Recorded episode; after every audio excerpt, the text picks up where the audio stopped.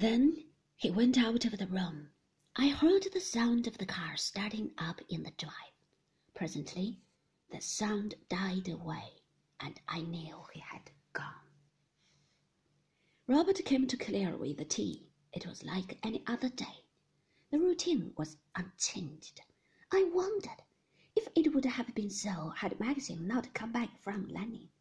I wondered if Robert would have stood there, that wooden expression on his young sheep's face, brushing the crumbs from the snow white cloth, picking up the table, carrying it from the room. It seemed very quiet in the library when he had gone.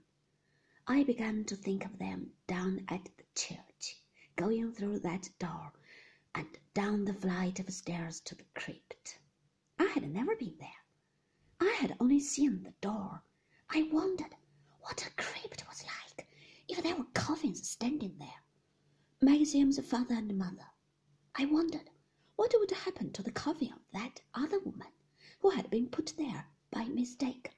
I wondered who she was poor unclaimed soul, washed up by the wind and tide. Now, another coffin would stand there.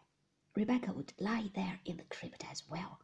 Was the vicar reading the burial service there, with Maxim and Frank and Colonel Julian standing by his side? Ashes to ashes, dust to dust.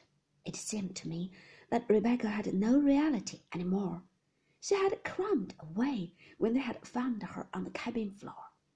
It was not Rebecca who was lying in the crypt. It was dust, only dust.